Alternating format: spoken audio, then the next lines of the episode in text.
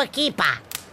Não me conseguem ver? Pois, com esta fumarada toda, desculpem lá, mas é que eu hoje resolvi assar umas sardinhas de uma larica.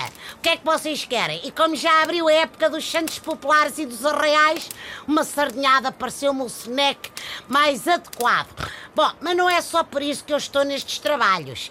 É que como eu já sou um chofer, como dizem os franceses, chofer, de praça com algum nome, estou então a treinar para ver se também vou cozinhar com as celebridades para a televisão. Bom, eu acho bem levar VIPs a estes programas de televisão. Faz sentido irem a shows de culinária, tratarem do ganha-pão. E ao menos no Masterchef, o pior que pode acontecer-lhes é enrolarem salsichas em lombarda, em vez de se enrolarem uns com os outros. Se é que me fiz entender. Bem, no primeiro programa tiveram logo que matar uma lagosta. Eu não sei como é que o PAN não se atirou ao ar. A Margarida Rebelo Pinto é muito bem escolhida. Pode ser que, tomando o gosto pela cozinha, tome o gosto em comer e acrescentar carninho ao corpo. Para ela, isto é que deve ser um verdadeiro downsize no lifestyle.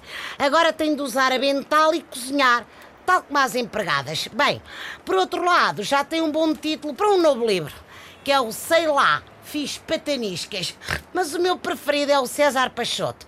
Aquele homem surpreende-me sempre. Nunca pensei que fosse capaz de ganhar uma Liga dos Campeões.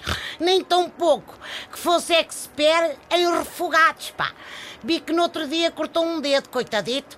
Deve ter ficado à espera que entrasse a equipa médica com maca e aquele spray milagroso cura todo. Também outra atleta, a Naide Gomes, alinhou nesta coisa de brincar aos chefes de cozinha. Aposto que quando lhe ligaram a convidar para o programa, ela percebeu que era para saltar legumes e não saltear legumes. Bom, deixem-me ir que já estou a estorricar a minha cebola e, parecendo que não, fazer um refogado ainda custa guito. Bom fim de semana, pessoal!